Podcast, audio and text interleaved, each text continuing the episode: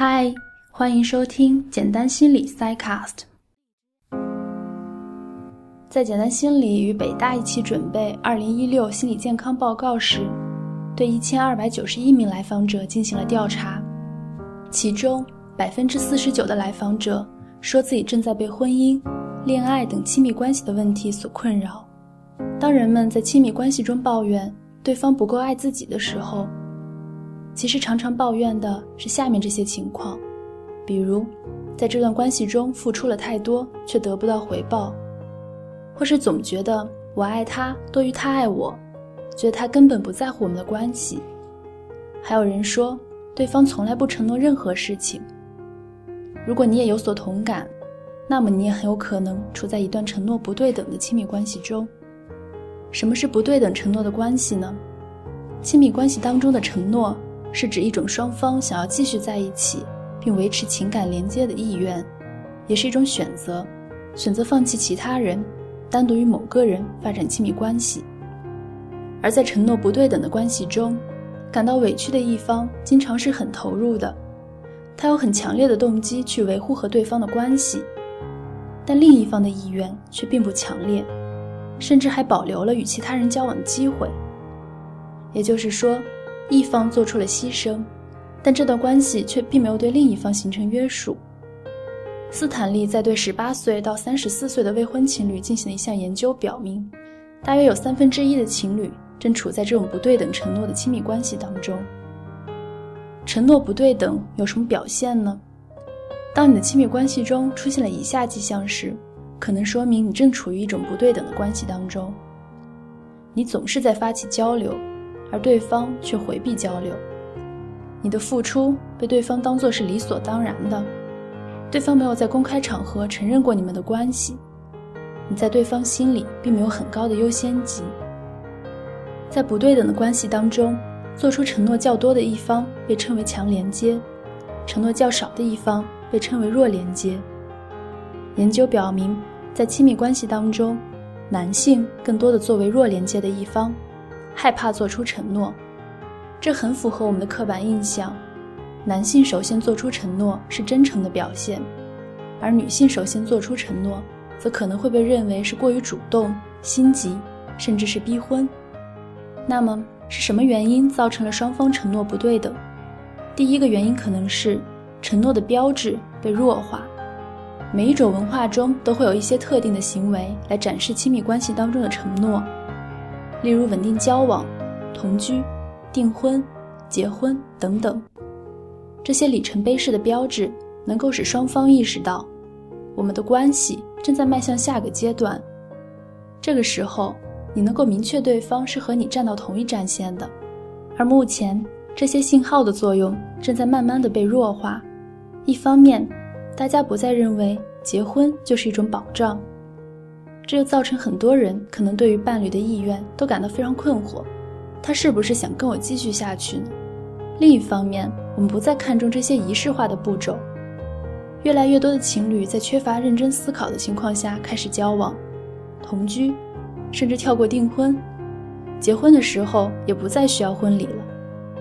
随着这些承诺标志的弱化，承诺对人的约束力也就越来越小了。还有一个原因是。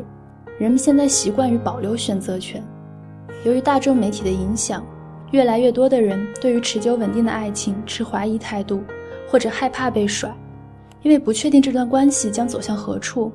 每个人都担心自己被伤害，因此都专注于保护自己，而不把精力花在维持这段关系上。这时候，你会下意识地给自己留条后路，例如多线发展，在与现任伴侣约会的同时。对于其他机会也会保持开放的态度，因为一旦做出明确承诺，也就代表着失去了其他可能的选择。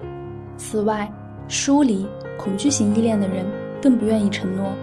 疏离型依恋的人想要尽量减少亲密和彼此之间的义务，所以害怕做出承诺。恐惧型依恋的个体可能因为担心对方是否会持续、及时的回应和关注自身，而选择不做出承诺。但疏离和恐惧型依恋的人并不是不能够承诺，只是他们用逃避的方式来保护自己，减少可能的背叛和抛弃。那么承诺不对等对我们有什么影响呢？心理学家沃勒提出了一个最不感兴趣原则，指的是在亲密关系当中，那个更不在乎这段关系是否能够发展下去的人，拥有发号施令的权利。这很像我们所说的“谁先认真谁就输了”，但事实上，不对等的关系对于双方都会造成很大的影响，比如会降低关系满意度。相对于处于平等关系中的伴侣，不平等双方对于关系的满意度都会相对较低，会产生更多的挫败感。一方会觉得对方不爱自己，另一方可能觉得对方过于纠缠，还可能会导致冲突和攻击性的增加。在不对等关系中，伴侣双方都会表现出更多的攻击性，发生的冲突和争吵也会更多。冲突和争吵的核心就是你到底爱不爱我。这一核心可能以很多形式表现出来，比如，为什么你不让我认识你的朋友们？为什么你不能经常陪陪我？为什么你总是忘了我说过的话？等等。所以，并不是谁先认真谁就输了。看似好像是承诺多的那一方更加难过，但其实，承诺较少的那一方也并没有像他们想象中的那样洒脱，他们也在这种不对等关系当中煎熬着。如果我们之间承诺不对等，应该怎么办？一份对等的关系应该是平衡的，双方对于彼此都有安全的依恋关系，同时也保持着自己的独立性，对伴侣有足够的信任。而我们建立、发展亲密关系的速度却越来越快，承诺水平并没有跟上亲密程度的步伐。心理学家斯坦利为正处于不对等关系当中的人们提了以下几点小建议：第一，尝试沟通并检验，首先就是不要避而不谈。投入承诺较多的一方，他可能觉得自己处于逼迫的姿态，而另一方却总是在逃避。由于害怕和焦虑，我们一直在猜想，在担心，却不能与对方真正的沟通自己的想法。把你的想法直接传达给对方，这一点是很重要的。这并不等于在逼迫对方表达同等的承诺。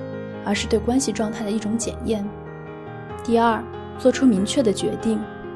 随着亲密关系程度的增加，当你想要你们的亲密关系更进一步时，请做出明确的决定，不要省略掉这一步骤，让关系就这样不知不觉地陷入更加模糊的境地。否则，你就会陷入一种“我们这是交往了吗？我们现在算什么关系”的迷惑当中。当你和伴侣进行约会、确定关系。同居、结婚、生子这一系列的步骤时，试着明确对于彼此的承诺，让承诺水平和亲密程度有所同步。第三，及早的表达态度。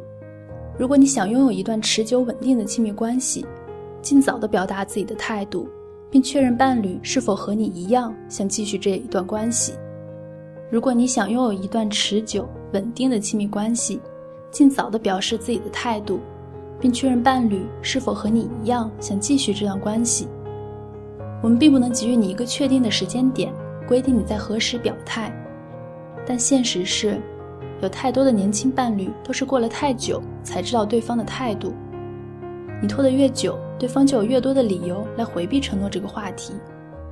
其实我们并不是在追求爱情平等，因为我们都明白哪里有完全平等的爱情呢？总是有一个人更喜欢对方一点。